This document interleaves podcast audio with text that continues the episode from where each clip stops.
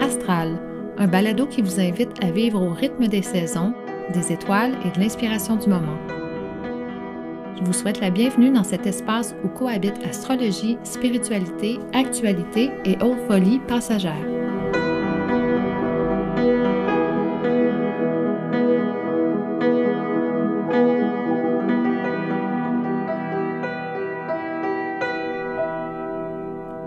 Bienvenue à ce nouvel épisode d'Astral. Aujourd'hui, nous allons parler de la saison du lion, de la nouvelle lune en lion, de la célébration païenne de la masse du 1er août.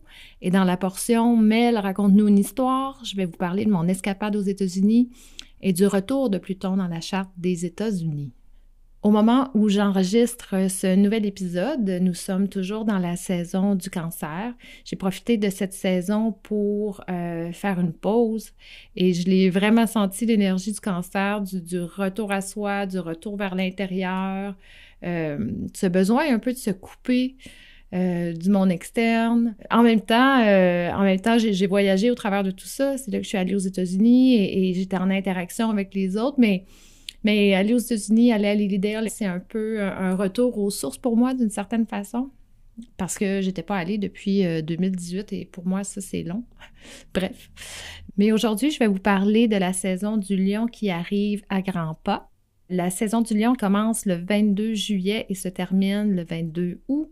On est dans une modalité fixe, euh, dans un signe de feu. Le signe du lion est gouverné par le soleil. Quand on parle du soleil, on parle de soi, on parle de notre cœur, de notre euh, ego, on parle de notre identité, notre vitalité aussi, notre volonté, notre capacité à faire rayonner notre énergie et notre unicité. Notre capacité à, prendre le spotlight ou être sous le spotlight ou pas, c'est pas euh, pas tout le monde qui est un lion, c'est pas tout le monde qui a cette capacité là et c'est pas tous les lions non plus qui aiment ça euh, prendre le plancher. C'est pas vrai, là, tu sais. Et d'ailleurs, quand, euh, quand je vais rencontrer un lion, euh, je vais souvent parler de, des trois facettes que moi, je considère chez le lion. On a le lion classique, hein, qu'on connaît bien, qui est un peu le comédien, celui qui, qui prend le plancher, qui, qui est à l'aise devant les gens, qui a un certain charisme. Oui, ça, c'est le lion classique. Mais ensuite, on a aussi la lionne, qui est plus... Euh, euh, en arrière-scène, celle qui voit à tout, qui a vraiment un regard très fierce. Euh, c'est peut-être pas elle qui va prendre le plancher ou se mettre de l'avant nécessairement, mais elle va exercer son leadership autrement. Alors, le lion classique, la lionne, et ensuite on a le lionceau. Ça, c'est les lions qui restent kids à vie. Il y a vraiment ce côté-là où est-ce que euh, je veux pas vieillir, je veux pas grandir, je veux rester à cette époque-là de ma vie où est-ce que je considère que, c'était vraiment le fun, tu sais. Fait que je reste accrochée un peu. On espère que ces gens-là finissent par maturer. Habituellement, oui, mais ils gardent quand même toujours un petit côté euh, très coquin, euh, je trouve. alors ça, ça fait partie de certains archétypes du lion. Et si on regarde le lion, un peu justement, qu'est-ce qui le définit? Oui, il est gouverné par le soleil, donc tout ce qu'on a parlé auparavant, mais on reconnaît le lion aussi à, son panache, à, un certain charisme. Euh, c'est un signe, c'est un signe joueur, c'est un signe associé à la créativité. Et le lion est un signe qui est reconnu pour faire preuve de courage. Ça ne veut pas toujours dire qu'il a le courage à l'intérieur de lui, mais c'est plus fort que lui. C'est comme, OK, je vais me dépasser. C'est le héros un peu. Je vais me dépasser, je vais y aller. Là. Euh, donc, ça lui donne beaucoup de volonté. C'est habituellement des gens qui sont affectueux, qui sont très généreux. Beaucoup de loyauté aussi pour les gens euh, qui sont importants pour eux. Si on tombe un petit peu plus dans le côté sombre du lion, parce que tous les signes ont ces deux polarités-là tout le temps, hein, l'ombre et la lumière, dans le côté de l'ombre, euh, ou je vais dire plutôt un côté neutre. Entre les deux, on a un côté neutre où est-ce que le lion a besoin d'être vu et reconnu. Si on regarde euh, l'axe lion-verso, on a euh, justement le lion qui connecte avec les autres et, c'est justement l'acteur sur la scène qui, communique avec la foule qui est devant lui. Et de se mettre comme ça devant les autres, euh, ça, demande, ça demande de te mettre dans un certain état de vulnérabilité. Et chez le lion, vulnérabilité et orgueil se côtoient beaucoup. Alors là, des fois, c'est pas facile à manœuvrer. Euh, c'est pour ça parfois qu'on va reprocher euh, au lion d'être un peu euh, dramatique, drama queen ou king ou peu importe. Il a cette capacité de se mettre là à nu, mais en même temps, il veut tellement pas perdre la face. Alors c'est comme ouf, c'est un signe fixe là. Je veux, je veux être en contrôle de mes affaires. C'est pas évident pour les lions à trouver leur équilibre à l'intérieur de ça. Dans le pire des cas, un lion peut devenir très égocentrique, très euh, vraiment, c'est me, myself and I. Je, suis au contrôle, c'est moi qui fais le show, puis toi, euh, t'as pas d'affaires là, tasse-toi, tu sais. Ça, c'est des mauvais exemples, si on peut dire, de Lyon ou des, exemples un peu euh, légendaires, si on peut dire. La, plupart des lions sont quand même des gens, surtout de cœur. Le fun, créatif, avec qui c'est toujours agréable de partager du temps. Euh, moi, j'aime bien mes lions. J'ai eu des, partenaires d'affaires de lions. C'est des gens qui, euh, sont très travaillants d'ailleurs aussi, qui sont très, euh, qui bûchent très fort. Si on regarde dans, dans le monde de la culture populaire, on va retrouver des, des, figures emblématiques du signe du lion. par exemple, Barack Obama. Est-ce qu'il y a plus lion que occuper le poste de président des États-Unis? Donc, euh, évidemment, il n'y a pas eu que des lions à la tête des, États-Unis, mais Bill Clinton aussi est un lion. Ça démontre justement la capacité de connecter avec les gens et on, on pense à Barack Obama, on, pense à sa capacité euh, d'orateur aussi. Euh, Jennifer Lopez, exemple, je me souviens l'avoir entendu en entrevue dire travaille, travaille, travaille, tu vas y arriver. Il y a vraiment comme quelque chose, je vais y arriver, je vais le faire. Le lion, justement, il développe son courage, il va de l'avant. On a aussi Madonna, qu'on appelait The Queen of Pop dans les années 80, 90. Euh, Mick Jagger, qui a 80 ans, n'est pas capable de descendre d'un stage encore. Euh, bon. Euh, Tom Brady, le meilleur joueur de football de tous les temps, tous des lions. Alors, tu sais, on peut voir que c'est des gens qui ont travaillé leur craft vraiment très, très fort. il y a aussi tout le, le lion qui est plus comique, le clown un peu. On va penser, exemple, à Steve Carroll, euh, bien connu pour son rôle de Michael Scott dans The Office, par exemple. Alors tout ça nous donne un peu l'idée justement de, la personnalité du lion. Vous n'avez pas besoin d'être un lion pour incarner ces, qualités-là, parce que vous avez tout du lion euh, dans votre charte quelque part. Est-ce qu'il y a des planètes ou pas là? Ça reste à voir, mais certainement qu'il y a un placement en lion dans votre charte.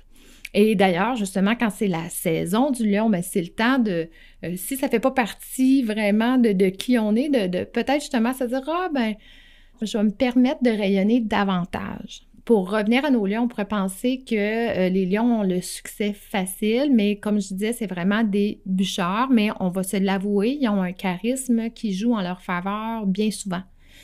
Et c'est pas un charisme nécessairement euh, qui vient euh, d'une beauté extraordinaire, même si parfois c'est le cas, mais euh, qu'ils soient gâtés par la nature ou pas. Ils ont un charisme naturel, ils ont une capacité à rayonner de par leur personnalité. C'est beaucoup au niveau de la personnalité que ça se passe. Fait imaginez, en plus, c'est des beautés, c'est merveilleux, tant mieux pour eux. Euh, mais au-delà de ça, c'est ça. C'est des gens qui vont briller par leur exemple, leur capacité de leadership aussi. Tout ce que qu'est-ce que je décris là, je trouve que des fois, les Capricornes, qui sont des signes très euh, euh, performants, puis qui, qui, qui sont attirés par le succès et tout ça, pourraient envier les lions. Tu sais, ça, ça a l'air facile pour lui, on sait bien, tu sais, euh, il a une capacité à s'exprimer, tout ça. Moi, je bûche bien plus fort que lui, puis j'ai pas la même reconnaissance. C'est intéressant de voir que justement Saturne, qui gouverne le Capricorne, euh, est en détriment en Lion. D'ailleurs, Saturne gouverne aussi le Verseau qui est opposé au Lion. Et d'ailleurs, c'est tellement intéressant cet axe-là entre le Lion et, le Verseau. Le Verseau qui se définit par opposition justement à la foule et le Lion qui lui veut trouver sa place et rayonner dans la foule. Fait que c'est tellement deux approches différentes du collectif, si on peut dire. Alors, profitez-en. Euh, profitez-en pendant cette période-là du lion pour euh, sortir. C'est la, la, belle saison. C'est vraiment ce qu'on appelle les dog days of summer. Souvent, c'est les, les moments de l'année où il fait plus chaud, on a beaucoup de soleil et tout ça. Alors, euh, profitez-en. Et tout ça nous amène à la nouvelle lune du 28 juillet. La nouvelle lune va avoir lieu à 13h57 heure de l'Est, à 5 degrés 39 minutes du Lion. exactement la même journée que Jupiter en bélier, un autre signe de feu, euh, va passer euh, rétrograde. Alors, va être dans un, mode un petit peu plus euh, introspectif. Je retourne sur les derniers mois. Je vais aller voir qu'est-ce qui s'est passé pour moi dans les derniers mois au niveau de, dépendamment d'où ça se trouve dans votre charte, mais de façon générale, en bélier, c'est de, où est-ce que j'ai posé des actions, où est-ce que euh, j'ai pris ma place un peu plus, est-ce que j'ai des ajustements à faire, tout ça. Alors, ça, va être un peu plus dans l'air pour les prochains mois si on pense à Jupiter qui va être rétrograde en bélier. Et si on regarde cette nouvelle lune-là, si on regarde juste les placements en, en Lion, on est comme, ah, elles sont bien le fun, tu sais. Euh, euh, la Lune est en conjonction avec le Soleil, euh, c'est le party, hein? Euh, Mercure est là, à 18 degrés. Bon, mais c'est très bien. Si j'étais, si je pouvais faire abstraction du reste de la charte, je serais comme ah yes, party time, on s'amuse. Mais malheureusement, il y a une conjonction qui, qui, qui va être exacte quelques jours après, le 31, et qui est une des conjonctions les plus importantes de l'année et c'est la conjonction d'Uranus en taureau avec le nœud nord et Mars aussi. Mars, euh, notre guerrier, qui là en taureau euh, rencontre un mur, alors euh, c'est très particulier comme énergie et, et tout ça est mis encore plus sous tension par Saturne, qui est là, qui met des, un stop euh, parfois à, nos, euh, à nos projets, à qu'est-ce qu'on a envie de faire, qui est en verso, donc une certaine lourdeur encore sur le collectif. Euh, c'est sûr que euh, Saturne, euh, bon, euh, se dégage tranquillement de sa rencontre avec Pluton de 2020. On sait bien tout ce qui s'est passé depuis, mais c'est ça, on est toujours dans l'après-COVID, alors on est, tout ne roule pas rondement, on va dire ça comme ça, ça roule encore carré. Un peu importe où est-ce que tu vas dans le monde, si tu voyages ou même ici, pénurie de main-d'œuvre, le prix de l'essence, l'inflation, là, là, là, c'est amplifié un peu justement par cette intensité-là qu'on retrouve dans le ciel. Uranus en taureau, c'est déjà pas un placement qui est facile. Le taureau qui aime la stabilité et là qui se trouve avec euh, beaucoup d'instabilité, euh, une incapacité à prévoir comment les choses vont aller. T'ajoutes Mars par-dessus ça qui est vraiment comme, ben oui, mais là, il faut qu'on y aille quand même. Fait qu'il y a comme un sentiment d'urgence. Le nœud nord de son côté, lui qui essaie de nous dire non, non, ralentissez, ralentissez. Alors comment Comment on conjugue tout ça, un, sentiment qu'il faut que les choses bougent, puis qu'il faut que je me presse, mais que ça avance pas, puis que là, il y a des pressions externes, puis qu'est-ce que je dois laisser aller? Il faut, que je décroche, il faut que je lâche prise. Puis au travers de ça, je veux juste avoir du fun, parce que là, c'est une nouvelle lune en Lion. Bon, alors, euh, vous avez le tableau, là, ça vous donne une idée. Euh, que dire?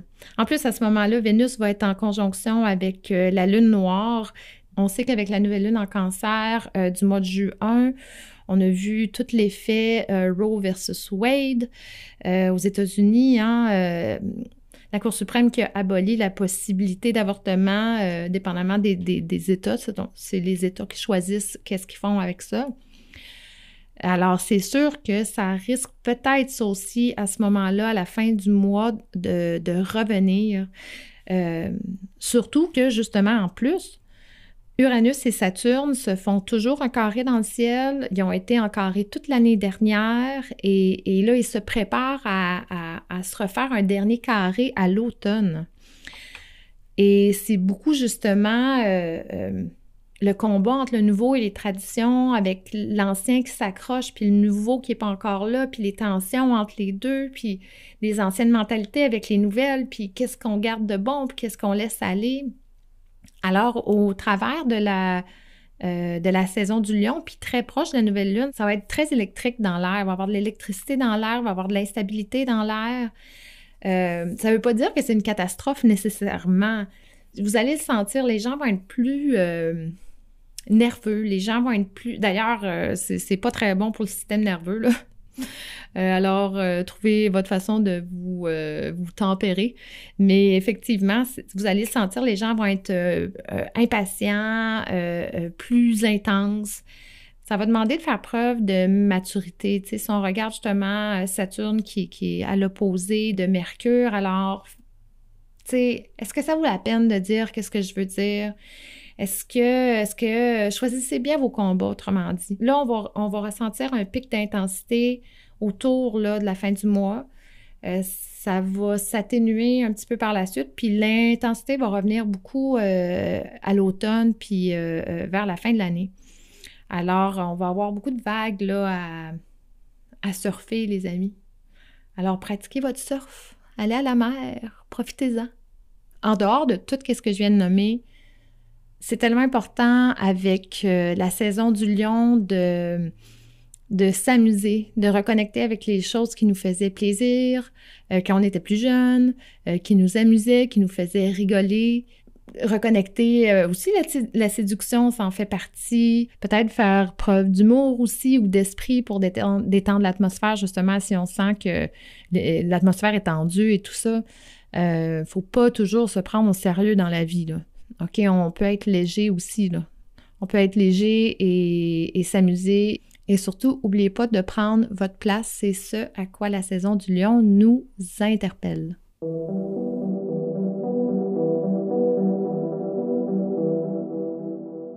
Maintenant, nous allons parler de la célébration de Lamas ou Lunasa, qui est le 1er août, euh, qui est une fête euh, païenne aux origines euh, celtiques.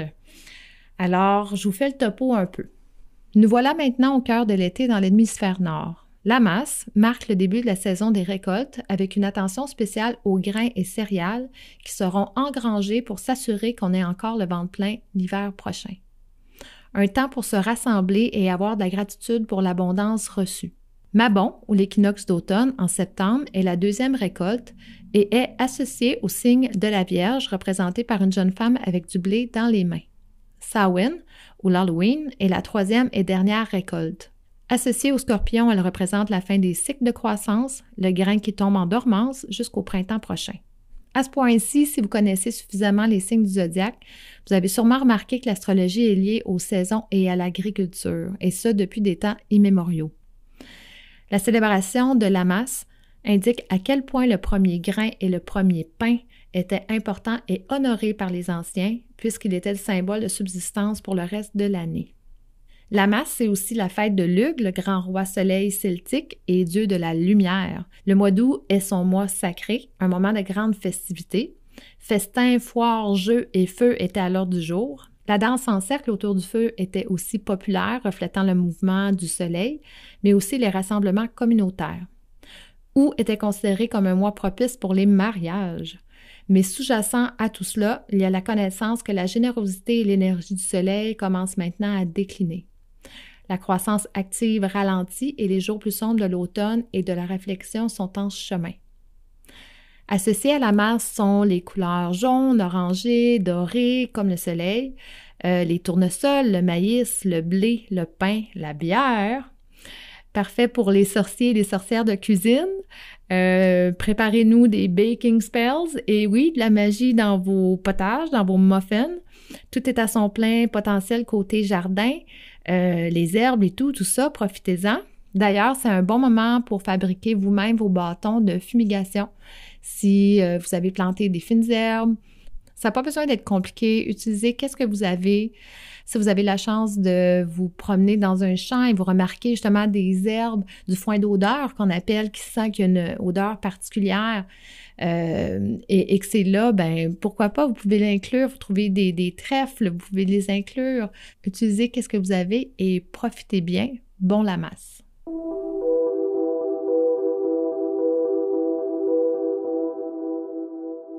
Et maintenant, l'heure du compte. Euh, mon escapade à Lilydale. Je pense que je vais juste vous lire en intro un petit truc que j'ai écrit parce que euh, vu que j'avais retrouvé mon journal de, 2010, ben, je me suis dit, crème, je vais le continuer. Alors euh, voilà. Nous sommes arrivés hier en ne sachant pas trop à quoi s'attendre. Les US sont dans leur retour de Pluton et c'est lourd. En plus de la guerre Ukraine-Russie, l'après-Covid, l'inflation et en plus le droit des femmes qui en prennent un coup. En arrivant, nous avons su que la Cour suprême a aboli Roe versus Wade, donnant le droit à chaque État de décider si les femmes pouvaient se faire avorter ou non. C'était très particulier de vivre ce moment-là aux États-Unis, euh, de, voir les gens autour de nous et, qui gardent le sourire malgré tout. Là, veulent ils sont là pour t'accueillir, ils veulent te servir, ils veulent bien faire, tout ça, ils veulent que tu reviennes, évidemment. Et là, tu ajoutes justement cette nouvelle-là qui est tombée je suis une femme, là.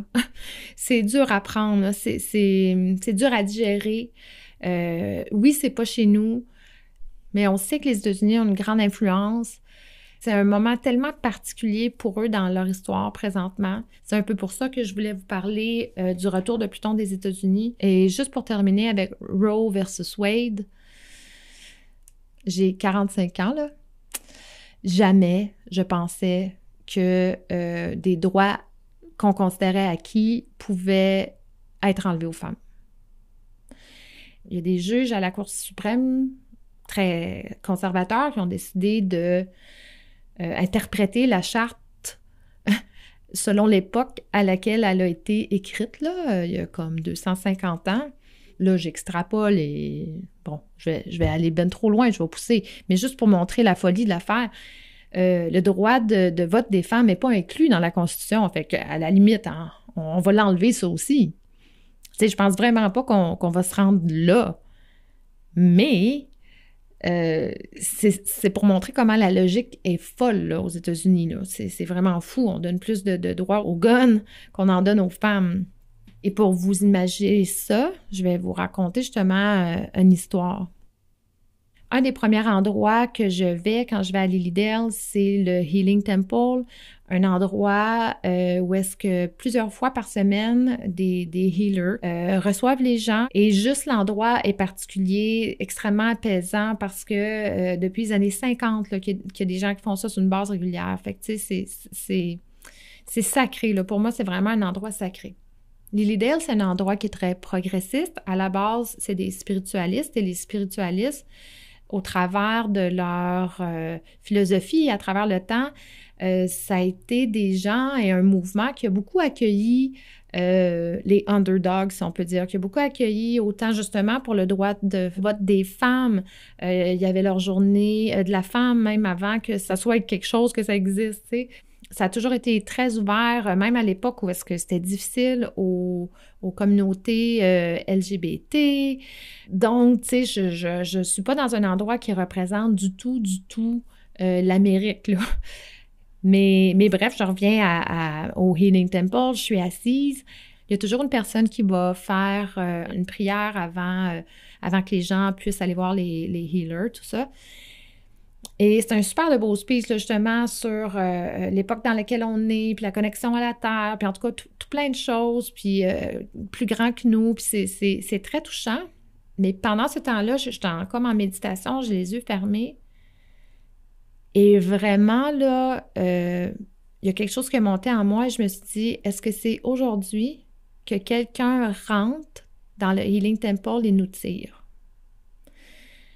Et là, euh, petit moment de panique, j'ai même touché la chaise en dessous de moi pour savoir si elle était en métal, à me dire, OK, si mettons ça arrive, je, me, vire de bord, je me, cache derrière ma chaise. Alors là, je vais, là, là calme-toi, calme-toi. Je me suis même ouvert les yeux, j'ai regardé derrière moi. Euh, tout, était, tu sais, rempli de monde.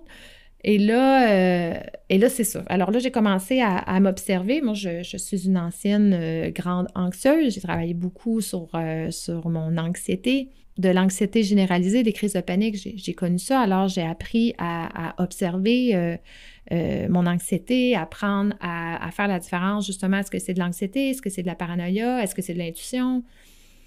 À ce moment-là, j'étais capable de me dire, OK, non, c'est pas vraiment mon intuition que je ressens. Euh, bon, je pense que c'est mon gros bon sens qui me dit que je suis aux États-Unis, ça se pourrait qu'il y ait une menace. On, entend tellement parler de choses. Mais ce que j'ai vraiment réalisé, je disais, oh non, c'est ni l'un ni l'autre, je suis en train de euh, syntoniser les ondes américaines. Je suis en train de ressentir qu'est-ce que c'est que l'énergie ambiante américaine? Ou est-ce que tu ne te sens pas safe? C'est horrible. Tout le monde est, armé, plus personne fait confiance à personne.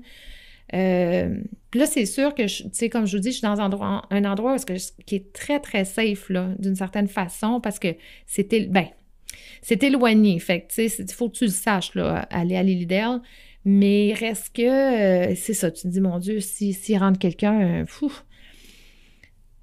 alors, euh, j'ai réussi à mettre ça de côté. J'ai reçu euh, mon healing, puis c'était tellement, euh, ça a tellement fait du bien tout ça. On est sorti tranquillement, moi et mon amoureux. Je lui ai parlé de qu'est-ce que j'avais ressenti et il me dit exactement la même affaire. Il dit, chérie, je me suis dit la même chose. Est-ce que c'est aujourd'hui quelqu'un rentre? Est-ce que c'est aujourd'hui quelqu'un, un tireur fou rentre? Eh, c'est pas, c'est pas, t'es pas censé vivre comme ça, là. sais.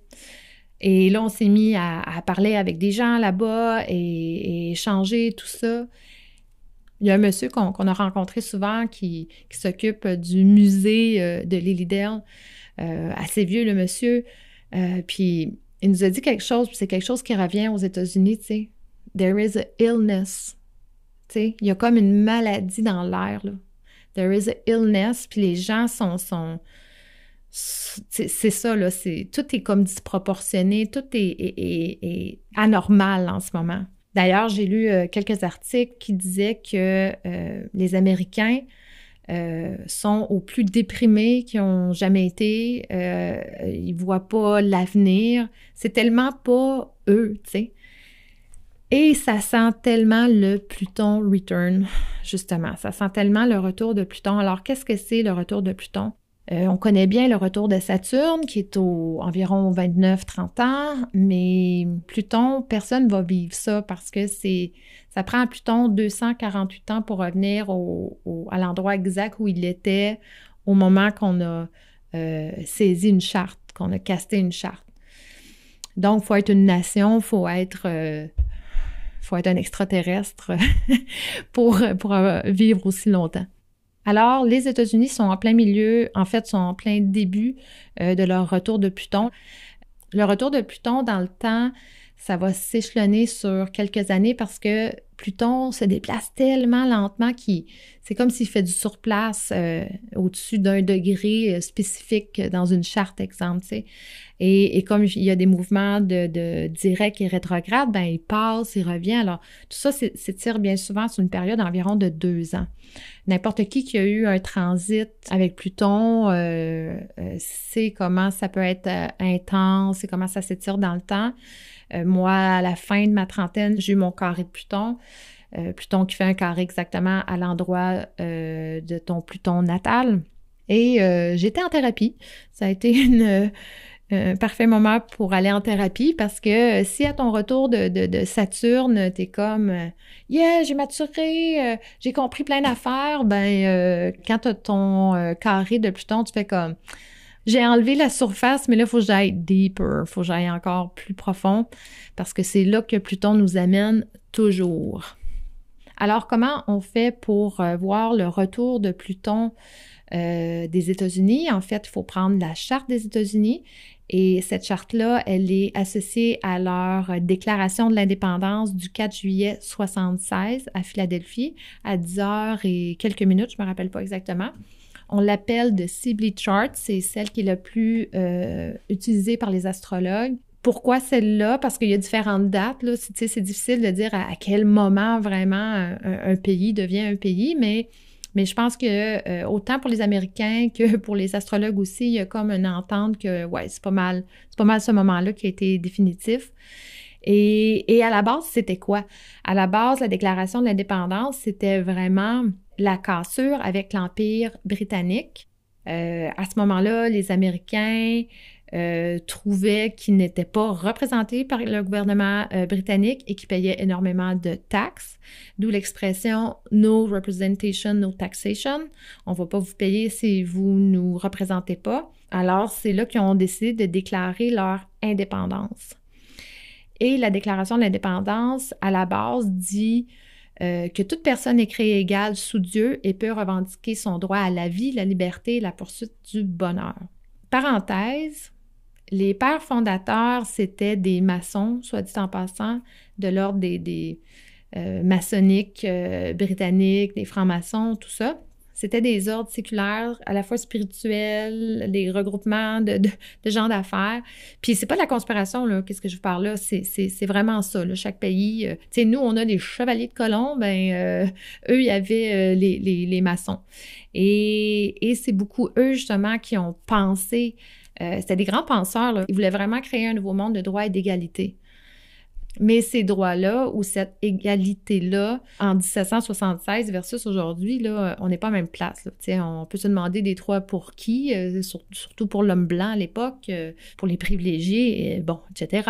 Parce qu'il y a aussi toute l'histoire de l'esclavagisme et, la guerre civile euh, dans les années 1860. Et, encore là, hein, quand c'était la guerre civile, Pluton jouait un rôle très important. Euh, à ce moment-là, c'était avec euh, Uranus, c'était en carré. Alors, on peut voir que Pluton a une importance euh, aux États-Unis. Pourquoi? Parce que dans leur charte, Pluton est placé évidemment en Capricorne, dans la maison 2 des finances et des valeurs. Alors, ils ont déjà Pluton qui est, qui est vraiment associé à l'intensité, au pouvoir. Euh, dans un signe qui gouverne euh, les gouvernements, les structures du monde, la loi et l'ordre, les systèmes bancaires, tout ce qui est euh, structure. Alors déjà là, on peut voir que c'est un powerhouse déjà de structure, mais aussi financier parce que c'est dans la maison 2. Alors ça, ça va très très bien pour t'établir là au début de ta vie, mais quand Pluton décide qu'il revient exactement à cet endroit-là, et que Pluton amène un principe de désintégration, de renaissance, de transformation, tu es obligé de revoir tes fondements. Et c'est ça qui est en train d'arriver aux États-Unis. Et en plus, quand on parle de Pluton, euh, Pluton, et là on parle de Pluton en maison 2, déjà Pluton est associé aussi à de grandes richesses, à de l'or qui est enfoui, qui est caché.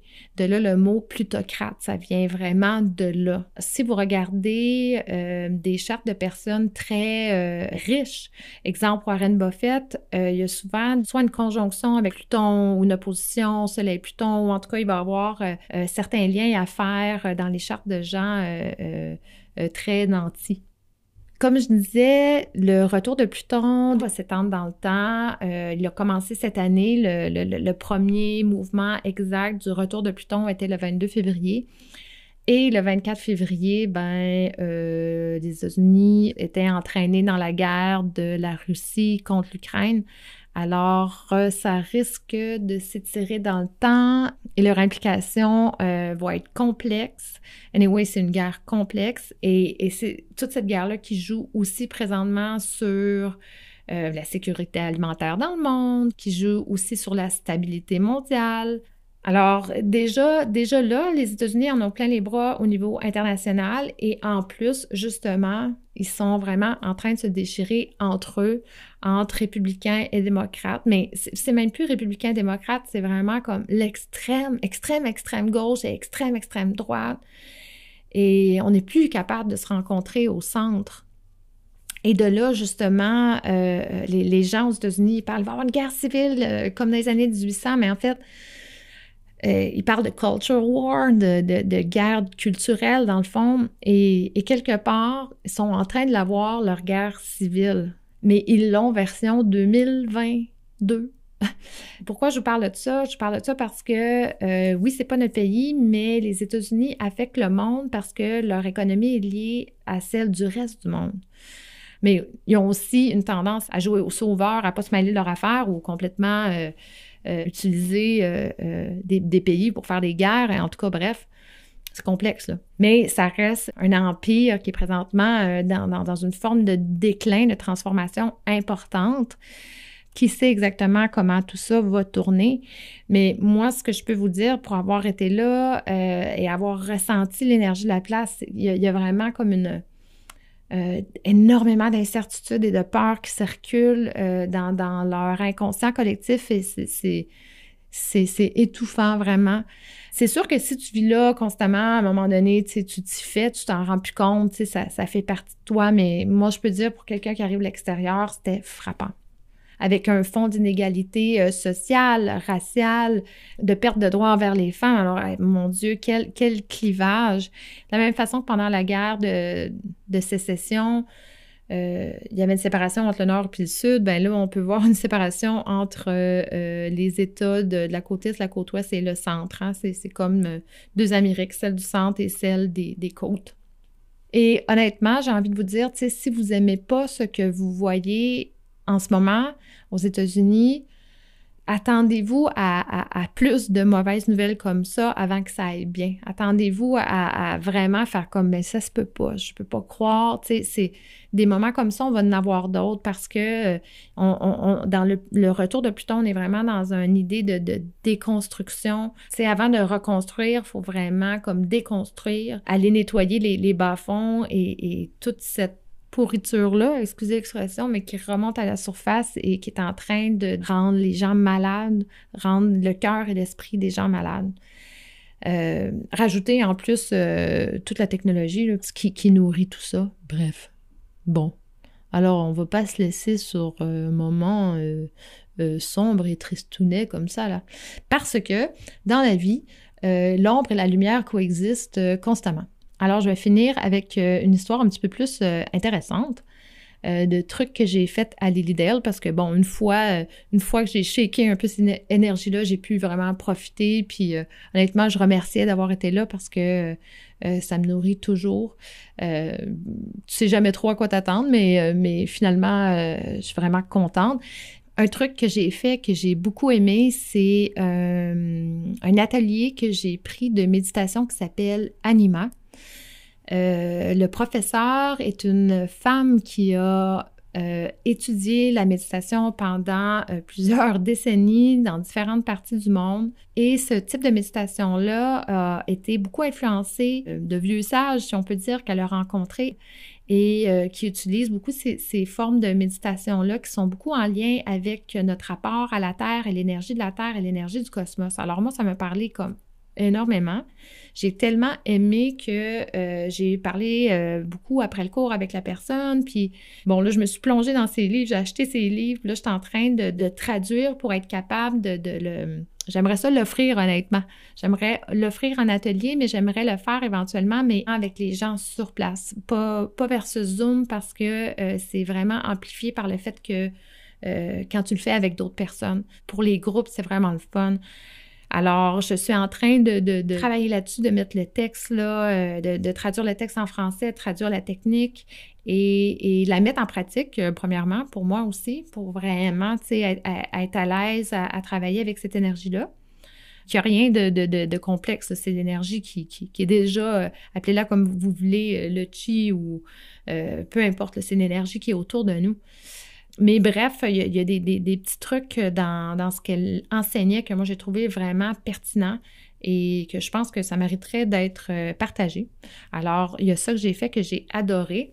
Il y avait toute la présence des moines pour ceux qui ont, qui ont vu en story qu'est-ce que je partageais. Ça, je garde ça pour euh, un prochain épisode de podcast parce que euh, euh, les moines et le bouddhisme, c'est une philosophie de vie, c'est autre chose complètement et c'est quelque chose qui me tient à cœur énormément. C'est toujours un privilège de côtoyer des personnes qui, qui, qui ont une pratique spirituelle vraiment à la fois discipliné et à la fois euh, millénaire et à la fois tellement légère. C'est des gens qui rient facilement, c'est des gens qui, qui, nous rappellent une forme de simplicité. Bref, en tout cas, ça sera pour un autre épisode. Et voilà. Alors, je vous laisse là-dessus parce que ça fait déjà un bout de temps que je parle et je parle et je parle. Et puis, euh, bref, euh, avant de continuer, je vais aller voir si ce que j'ai fait, c'est pertinent. Merci pour tout. Merci encore. Merci pour votre écoute. Euh, ça fait une différence quand vous partagez, vous commentez, vous laissez un étoile, des trucs comme ça. Et mon petit mot de la fin, j'ai envie de vous dire, ne demandez pas ce que les planètes peuvent faire pour vous, mais ce que vous pouvez faire pour votre planète. Ciao, guys!